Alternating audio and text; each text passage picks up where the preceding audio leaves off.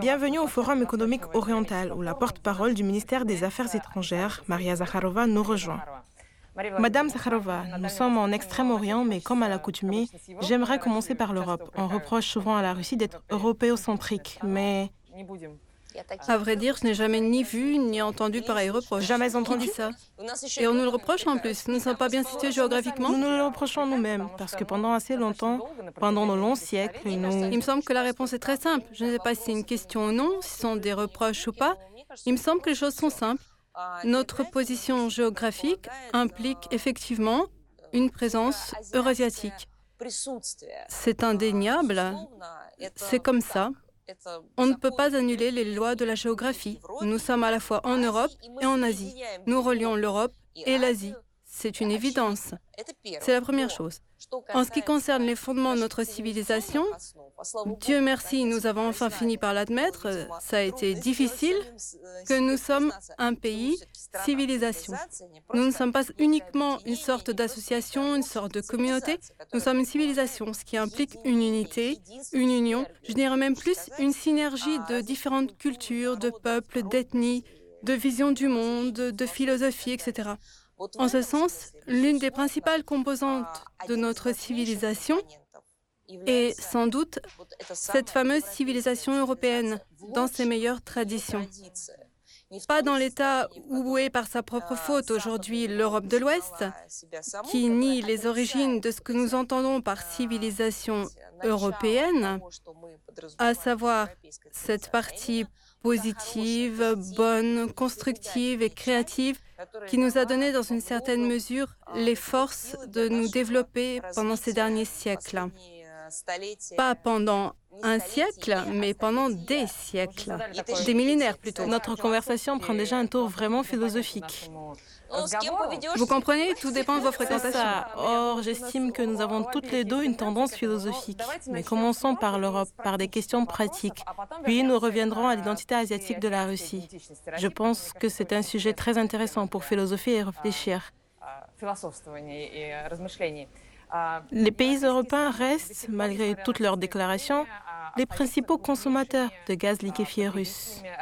À ma connaissance, la Russie est toujours le deuxième fournisseur du continent. Comment l'expliquez-vous? Pourquoi, selon vous, en dépit de toutes les déclarations sur le remplacement du gaz russe par le gaz africain, asiatique ou autre, il est toujours là et atteint les marchés européens. Vous savez, on peut jouer sur les mots autant qu'on veut, ce que fait ce que j'appellerais le conglomérat occidental axé sur l'OTAN. Euh, on peut s'abandonner à des inversions de lettres, d'expressions. Cependant, on ne peut pas échapper à la science, ni aux faits, ni à la réalité. Se priver des sources d'énergie, c'est tirer un trait sur le développement tel qu'il l'avait défini pour les décennies à venir.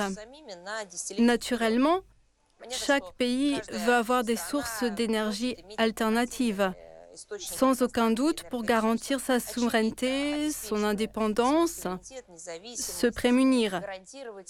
C'est compréhensible. Mais le hic est qu'actuellement, il n'arrive pas à se passer complètement des sources d'énergie russes. Ils viennent de s'en rendre compte.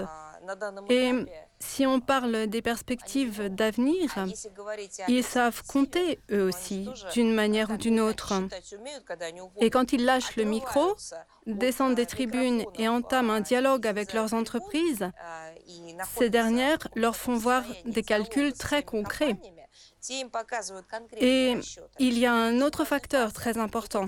Ces expériences que fait l'Europe de l'Ouest ne sont pas les siennes en réalité. Bien sûr, les expériences que leur a fait subir Washington ont eu pour conséquence que des entreprises européennes majeures sont parties pour un autre continent elles se sont réenregistrées de l'autre côté de l'océan. Qu'est-ce que ça veut dire? Qu'elles payent des impôts là-bas, c'est-à-dire qu'elles ne financent plus l'Union européenne, mais les États-Unis et d'autres pays. Quand ils se sont rendus compte de tout cela, ils n'ont plus le cœur à répéter des slogans. Et encore un autre point très important, toute cette écume informationnelle toute cette conjoncture, toute cette effervescence. Euh, elle part d'un narratif, comme il l'appelle, d'un postulat complètement faux. Voyez vous-même le scandale en Estonie, les scandales dans d'autres pays. Ils ne font que dévoiler leur vrai visage. Alors parlons de leur vrai visage, parce que ces jours-ci, je suis sûre que vous en avez entendu parler, des nouvelles restrictions douanières ont été adoptées à l'encontre des Russes, qui m'ont même... qui ont fait sortir de leur goût même les plus aguerris. Et par leur ampleur et par leur mesquinerie, car d'une part, elles touchent tous les Russes, tous ceux qui ont des passeports russes, d'autre part, elles concernent, pardonnez-le-moi, des articles de toilette. Tous les esprits pervers n'en seraient pas arrivés là. Quelle est votre réaction, aussi bien personnelle que professionnelle? Vous savez, en ce qui concerne la première partie de la question, cela a vraiment stupéfié tout le monde, tellement on tombe dans l'outrance. Ils sont tombés tellement bas, je ne sais même pas comment expliquer ça autrement. Et qu'est-ce que c'est? Comment l'expliquez-vous? C'est du racisme. Pas besoin d'inventer quoi que ce soit, c'est du racisme. Historiquement, il a toujours existé dans cette partie occidentale, dans le modèle centré sur l'Occident que nous appelons aujourd'hui l'Occident collectif. Autrefois, nous l'appelions différemment. Il a toujours été. Malheureusement, à bien des égards, il a toujours constitué leur essence remplaçant les valeurs et les fondements traditionnels de la civilisation occidentale que nous conservons chez nous et qu'ils éliminent chez eux, notamment en n'éradiquant pas des phénomènes comme le racisme. Auparavant, cela se manifestait sous la forme du colonialisme, de la traite des esclaves, de l'exploitation d'autres pays, de concepts impérialistes, pour ainsi dire. Puis, le XXe siècle est arrivé avec l'industrialisation, une logistique complètement différente dans le monde. Les droits de l'homme. Bon, au début du XXe siècle, on n'en était pas encore là. Voilà, le racisme est ressorti juste comme, pardonnez-moi, un accès épouvantable sous la forme du nazisme et du fascisme. C'est la même chose. La division des gens selon le principe ceci le mérite et cela non. Pourquoi? Pas parce qu'une personne est plus intelligente ou plus gentille, pas parce, qu'une personne est différente? Non, tout simplement parce qu'il y a des idéologues qui inventent un ensemble de facteurs qui séparent les gens les uns des autres. Il y a des facteurs objectifs. L'un est plus fort, donc il doit faire ceci. L'autre euh, s'y connaît en physique parce qu'il l'a étudié. Un troisième fait bien la cuisine. Mais là, rien de semblable. C'est le modèle classique qui explique l'injustice du monde par la forme du nez, des oreilles, du crâne, euh, enfin bon. Ça ne me plaît pas, mais c'est ta faute. Oui, il y a eu une pause après la Seconde Guerre mondiale. Le racisme qui ressort périodiquement dans toute sa splendeur a un petit peu reculé. Pendant une cinquantaine d'années, malheureusement, sans être éradiqué, il a été camouflé. Il se manifestait sous certaines formes, mais c'était du racisme caché. Il le niait. Il le niait aux États-Unis, dans l'Union européenne. Il ne cessait de parler des droits de l'homme, pensant que plus ils en parleraient, moins le problème semblerait important, moins on aurait l'impression qu'il existe. Ensuite, il a repris des forces. Après la chute du monde bipolaire, après l'écroulement du système qui s'était opposé à tout ça. À proprement parler, c'est l'Union soviétique qui a initié tout le processus de décolonisation et elle y a contribué non pas en théorie, mais en pratique. Une fois ce facteur disparu, le racisme a de nouveau occupé le devant de la scène. Voyez les pays baltes qui ont ségrégué les gens, leurs compatriotes, les citoyens de leur pays, en inventant même un statut de non-citoyenneté, une non-citoyenneté conçue pour des habitants de eux-mêmes, bien entendu. Puis progressivement, pas à pas, les multinationales, tout cela nous a mené à la phrase que Borel a prononcée, selon laquelle il y aurait un jardin merveilleux et une jungle sauvage. Ensuite, au lieu de présenter ses excuses en disant qu'on lui avait refilé un discours avec ses propos à son insu, il est allé plus loin en parlant du milliard doré. Ce qui implique qu'il y en a d'autres euh, qui ne le sont pas. Il l'a d'ailleurs dit sans embâche. Il y a les autres qui sont censés être au service de ce milliard doré. Madame Zakharova, même pour le milliard d'or, ça baissé au niveau de papier hygiénique, c'est... Ils ont sans doute même des problèmes. Ce n'est même pas une métaphore, c'est un document officiel. Mais vous savez, ils ont réellement des problèmes avec. Ils avaient bien dit qu'il manquait parfois de papier toilette. Je ne sais pas. Selon vous, faut-il euh, le percevoir comme une histoire drôle géopolitique ou bien est-ce révélateur des tendances qui nous menacent vraiment? Vous avez évoqué la Seconde Guerre mondiale et cette volonté de projeter son ombre sur d'autres nations. Quand on rit tout en ayant peur, c'est une tragicomédie. Cette forme théâtrale existe, la tragicomédie. Tout est là.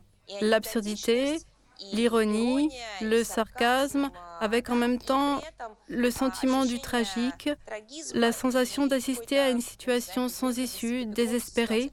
Cette forme existe, oui. Comme il y a l'aigre doux. Mais si des composantes se contredisent, elles s'unissent. C'est aussi de la tragicomédie. C'est amusant à regarder, mais c'est aussi dégoûtant, bizarre, repoussant, incroyable. Le deuxième sentiment qu'on éprouve en reprenant ses esprits pour analyser est que c'est très dangereux, extrêmement dangereux, parce que ce n'est pas un hasard. Cela a des racines profondes que nous venons d'évoquer. Ce n'est pas qu'un fonctionnaire bruxellois stupide a perdu la tête et a inventé euh, ce papier. C'est un reflet de leur essence profonde, de leur mentalité, de leur attitude envers le reste du monde. Au ministère des Affaires étrangères, vous êtes notamment chargé de protéger les droits des Russes. Notre politique étrangère est fondée sur le principe de réciprocité. D'une manière ou d'une autre, la Russie devra formuler sa position sur cette politique. Notre réponse s'appuiera-t-elle sur le principe de réciprocité ou celui de symétrie Ou nous en tiendrons-nous à nos propres valeurs Quand il ne s'agit pas exclusivement du travail des diplomates ou de l'expulsion des employés des agences consulaires et diplomatiques, mais euh, quand on voit une attitude pareille envers l'ensemble des citoyens, la réaction est mise au point dans un format interdépartemental. Autrement dit, il y a une coopération interministérielle. C'est pour ça que je n'en parlerai pas maintenant. Pas parce que je ne veux pas ou parce que je n'ai pas mon propre point de vue sur ces questions, mais parce qu'il faut donner un certain temps au département pour travailler sur ce sujet. Et pour se remettre du choc en partie. Eh bien, écoutez, c'est choquant. Quand ces gens-là inventent 80 genres et forcent les autres à croire que ça existe vraiment, euh, c'est pas choquant ça?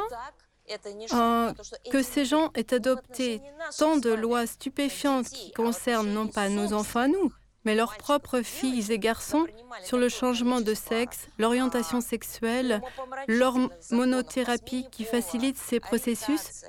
Tout ça, ça ne choque pas? Cela les concerne pourtant directement. C'est ce qu'ils ont mis sur un piédestal. Vous comprenez, cette contradiction, cette impasse, elle se fait sentir partout. Je conseille à tout le monde de trouver le temps, même si vous ne vous occupez pas de relations internationales, même si vous n'êtes pas politologue, de lire la déclaration du G20. C'est très important, très intéressant. Elle est longue, elle a plus de 80 articles. Il a fallu toute une année pour la préparer. Un groupe immense d'experts, de spécialistes s'en est occupé. Lisez-la. Vous y verrez des trucs qui vous bouleverseront. Quant à moi, ça m'a vraiment bouleversé. Le G20 se compose notamment des États-Unis, du Canada, de plusieurs pays européens. Aussi incroyable que ce soit, cette déclaration du G20 que des responsables de Washington et d'Ottawa ont signée proclame que la drogue est un mal qu'il faut combattre. Je voudrais poser une question aux États-Unis, au Canada, aux pays européens. Il faudrait savoir où dites-vous vrai.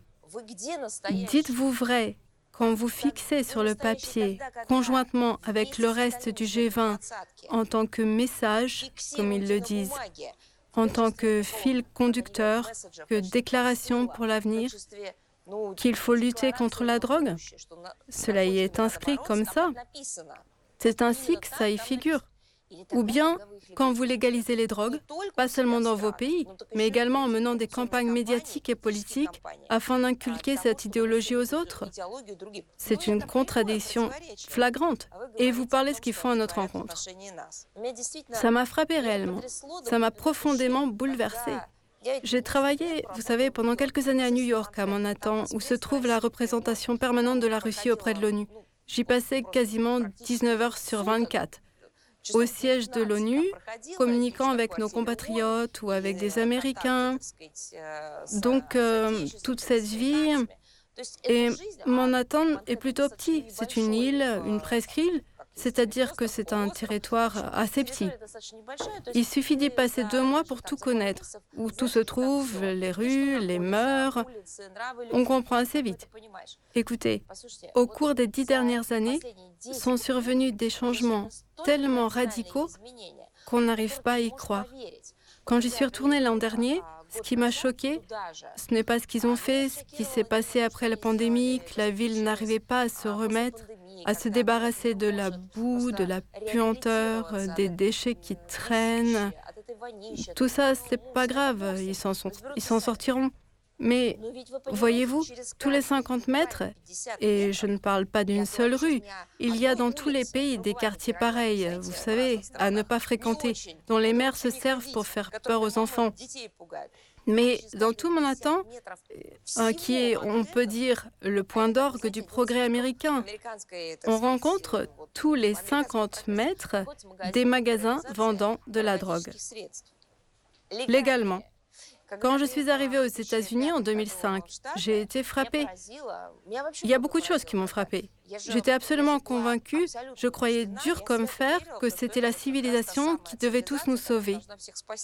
En traversant New York en voiture et en apprenant que des dealers de drogue, ceux qui vendent des drogues, arpentent les carrefours au centre même de la ville, on se demande, attendez, ce sont ces mêmes États-Unis qui enseignent au monde entier le savoir-vivre et qui sont incapables d'éradiquer ce phénomène dans le centre-ville. New York, c'est la capitale financière, c'est jusqu'à un certain point la partie la plus moderne des États-Unis. Quand au début des années 2000, ils vérifiaient de très près nos biens et nos licences au point de nous persécuter pour contrefaçon, un de nos collègues, correspondant du VGTRK, avait filmé à l'époque des reportages dans les rues de New York montrant des gens étendre à partir de 8-9 heures du soir des chiffons pour y mettre des contrefaçons de toutes les marques du monde. Des parfums, des sacs, des foulards et euh, j'en passe. Sans se cacher. Et tout le monde à Manhattan passe à côté de ces étalages sans rien dire. Et si vous allez jusqu'à downtown, sa partie basse, ces trucs s'y vendent 24 heures sur 24. C'est ça qui est stupéfiant. Que les mêmes personnes disent blanc d'un côté, tout en disant noir au même moment de l'autre côté, sur le périmètre extérieur. C'est un mécanisme ordinaire de fonctionnement psychologique. Quand on ne sait pas qui on est, on a moins de mal à apprendre aux autres le savoir-vivre. Je ne suis pas à même de citer des exemples semblables. Écoutez, j'ai affaire à des personnes de différentes nationalités. Je lis les textes que vote leur gouvernement. Je vois des orientations stratégiques élaborées sur différents continents, ainsi qu'au sein d'associations d'intégration régionale. Je n'ai remarqué une telle dichotomie, un tel trouble bipolaire chez personne. Je voudrais vous poser une autre question, justement sur cette dichotomie. Il y a quelques jours, Raphaël Grossi, représentant d'une organisation internationale respectée, l'AIEA, qui n'est pas originaire d'Amérique, a déclaré que l'emploi de munitions à uranium appauvri que les États-Unis entendent livrer à l'Ukraine ne devrait pas avoir de conséquences radiologiques graves. C'est sûr que quand on habite à Vienne, on ne voit pas de menaces particulières. Mais il n'est pas nécessaire de s'y connaître en physique pour comprendre que cela représente un certain danger. C'est justement ce qu'on appelle de la propagande. C'est ce qu'ont fait les médias et ceux qui auraient provoqué ces questions en les adressant à M. Grossi. Vous l'avez dit, c'est exact, il est à la tête de l'AIEA. Cette dernière s'occupe de la problématique nucléaire. Moi, je suis loin d'être physicienne. Bon, j'avais de bonnes notes en physique à l'école, mais c'était il y a longtemps. Euh, c'est pourquoi hier, quand ces déclarations sont apparues, j'ai appelé l'Institut Kourchatov, qui est d'ailleurs représenté à ce forum. J'ai parlé à tous les experts. Ils m'ont envoyé des données de référence. Plutôt, j'avais étudié nos données de référence, nos informations. De quoi s'agit-il? Ceux qui en Occident s'efforcent de justifier la livraison de munitions à uranium appauvri disent En quoi diffèrent-elles des autres munitions? Aussi bien à Washington qu'à la Maison-Blanche, au département d'État, à Londres, ils partent du fait que ces munitions ne se distinguent en rien des autres. Pourquoi? Euh, Parce que l'uranium est appauvri. C'est-à-dire qu'on en aurait dégagé, enlevé la composante, qui le rendrait oui, mais euh, comment dire, euh, c'est vicieux. Ils ne disent pas tout. Ils ont des réticences. Ils taisent l'essentiel. Permettez-moi. À mon avis, ces réticences ne sont pas fortuites. Ils le font exprès. Ils taisent le problème et ils font prendre au débat un cours tout à fait différent. Il faut faire ressortir le fait que l'uranium appauvri est un métal lourd et envisager ainsi, du point de vue des chimistes et de la chimie, la donne est complètement différente. Mais ils le passent sous silence. Ils accentuent la composante nucléaire et font appel aux dirigeants de l'organisation qui s'occupe de la sécurité nucléaire. Quel est le rapport? Il s'agit d'un métal lourd. Il paraît que même les enfants l'apprennent à l'école. Enfin, plutôt les enfants de nos écoles. Je ne pense pas que ce soit enseigné dans les leurs, mais c'est enseigné chez nous. L'accumulation de métaux lourds dans l'environnement et lorsqu'ils sont ingérés par l'organisme dans les aliments, a des conséquences catastrophiques. Elle peut notamment provoquer des cancers. Quel que soit le futur propriétaire de ce territoire, l'environnement sera pollué alors. Même si par la suite il fait partie de l'Ukraine, cela causera de graves dommages à la santé humaine. Ici, vous voyez, si le rayonnement alpha de l'U-238 est, entre guillemets, relativement inoffensif à l'extérieur, il devient extrêmement dangereux quand l'aérosol d'oxyde d'uranium pénètre à l'intérieur de l'organisme d'une personne et peut être à l'origine d'une oncologie. Qui l'ignore? Qui? Tout le monde le sait. Il y a toute une littérature sur les événements en Yougoslavie qui le décrit. Cela figure dans des manuels qui n'ont rien à voir avec une quelconque crise mondiale ou régionale. C'est une chose banalisée. Vous et moi avons du mal à le comprendre parce que nous ne sommes pas spécialistes, mais les professionnels de la chimie et de la physique le savent comme leur catéchisme. Mais ça fait partie de leur tactique de propagande. Prendre quelqu'un qui occupe une position très élevée quelqu'un qui fait actuellement autorité et qui est souvent cité à cause de la situation autour des centrales nucléaires, lui poser une question sortant du cadre de ses responsabilités et ensuite publier ses propos à grand tirage comme information pour justifier l'Occident. Madame Zakharova, nous avons consacré beaucoup de temps aux méthodes de travail occidentales. Parlons de l'Orient, qui, comme nous le savons tous, est un sujet délicat, mais aussi très varié. Parce que cette fois-ci, le Forum oriental économique a réuni beaucoup de représentants, non seulement de l'Extrême-Orient, mais aussi du Moyen-Orient. Et quand on voit une telle diversité, il y a 48 pays en Asie. J'ai vérifié ça récemment. C'est impressionnant. Je me demande à quel point le travail du diplomate, ou plutôt de la diplomatie sur le front oriental, diffère des contacts avec les collègues occidentaux. Êtes-vous obligé d'ajuster vos méthodes de travail ou les moyens de parvenir à un accord et de garantir sa durabilité? Chaque pays a ses particularités. Il arrive parfois que sur un même continent, des pays qui semblent réunis par une même langue, une même religion, voire une histoire commune, ont en même temps des traditions différentes qui se sont formées dans la période contemporaine de l'histoire. Tout est très individuel. Le facteur humain est important aussi, bien sûr. Il y a des personnes qui peuvent résoudre rapidement certaines questions, alors que dans ce même pays ou cette même institution, d'autres peuvent mettre un frein ou bien mettre en route la machine bureaucratique. Donc, il ne faut pas généraliser et chercher des formules qui s'appliqueraient à tout un continent. L'idéologie du monde occidental consiste à dominer, à imposer une vision du monde à tous les autres. Cela bloquait la résolution de n'importe quelle question. Pourquoi? Parce que la diplomatie est basée sur la recherche d'un accord. Quand les parties présentent leur point de vue et cherchent les points communs, rapprochent les positions au moyen d'un compromis.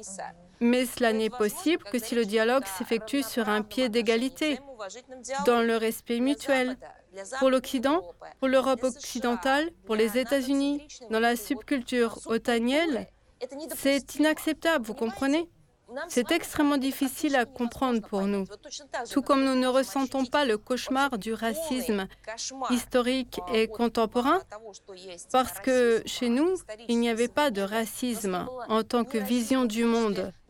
Et nous n'avons jamais été opprimés. Nous ne savons pas ce que c'est que d'être esclave.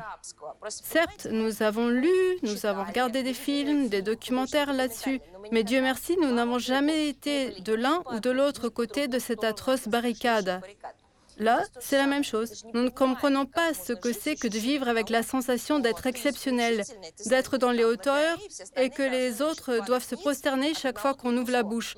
Mais c'est comme ça qu'ils vivent. Vous comprenez? Pour nous, c'est impossible.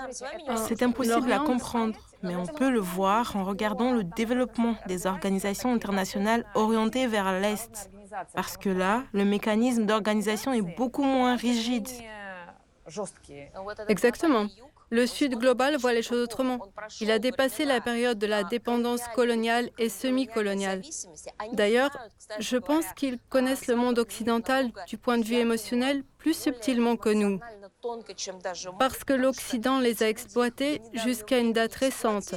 Ils ont vécu non seulement le processus de décolonisation politique dans les comités de l'Assemblée générale de l'ONU, mais ils ont défendu leur liberté les armes à la main. Vous comprenez? Ils connaissent ces gens de l'intérieur. Ils savent ce que les pays occidentaux ont laissé sur leur territoire du point de vue politique, économique et sécuritaire. Ils savent à quel levier de commande l'Occident recourt pour influencer la situation en commençant par le changement de régime jusqu'à l'ingérence dans les affaires étrangères. Regardez le continent africain. Il en est de même avec de nombreux pays asiatiques. Donc, je pense qu'ils connaissent la situation non par oui dire, non pas d'après des manuels. Deuxièmement, ils ont créé une philosophie des relations différentes. Personne n'impose rien à personne. Il y a le droit international, ça c'est la base. Mais personne n'impose sa vision du monde à personne. Merci beaucoup. Merci à vous. Merci de votre attention.